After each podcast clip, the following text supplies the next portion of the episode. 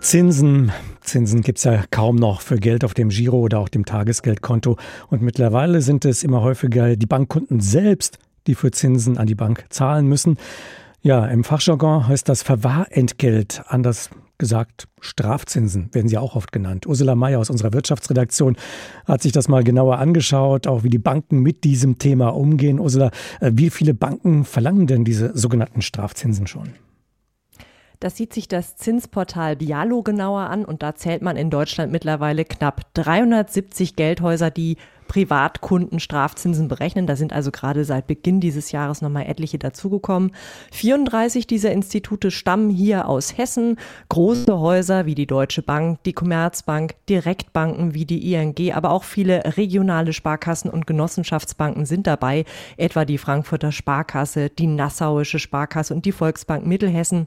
Ja, und die verlangen Strafzinsen bei Girokonten und oft auch Tagesgeldkonten, in der Regel so minus 0,5 Prozent. Da sagen die Banken und Sparkassen, dass sie im Grunde nur die Strafzinsen weiterreichen, die sie selbst ja zahlen müssen, nämlich an die Europäische Zentralbank, wenn sie dort all dieses ersparte Geld parken. Aber von wem verlangen die Institute, die du da genannt hast, exemplarisch für auch andere, diese Strafzinsen, vor allem von den vermögenden Kunden?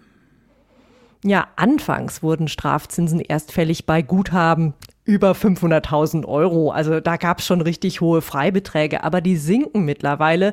Geht das schon bei 100.000 Euro im Schnitt los. Manche Bank kassiert in Hessen aber auch schon ab 10.000 Euro auf dem Konto ab. Etwa die Raiffeisenbank Biebergrund Petersberg und bald auch die Volksbank Kassel-Göttingen. Die Strafzinsen treffen in erster Linie Kunden, die ein Konto bei einer Bank neu eröffnen. Denn wenn jemand schon länger dabei ist, kann ihm die Bank nicht einfach so Strafzinsen aufbrummen, wenn es in den Verträgen nicht nicht vorgesehen ist. Heißt das, äh, am Ende können sich die meisten einfach entspannt zurücklehnen, weil sie schon längere Zeit ein Konto bei der Bank haben? Wie sieht das aus?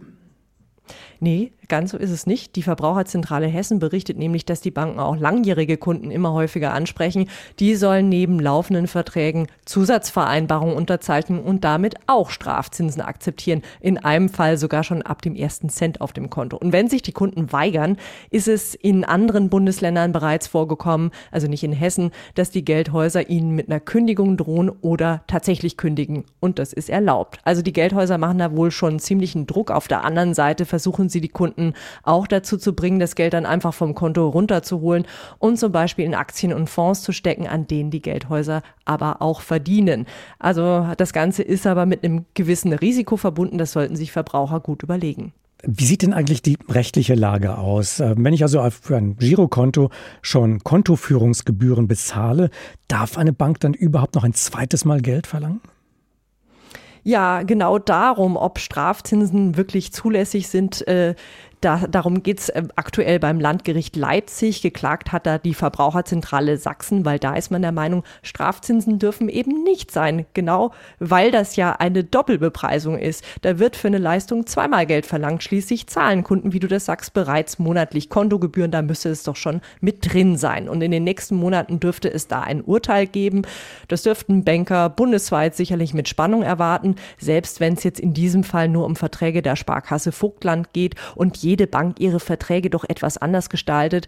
Und selbst wenn dieses Urteil dann auch noch kein höchstrichterliches Urteil sein wird, wird es doch sicher richtungsweisend sein.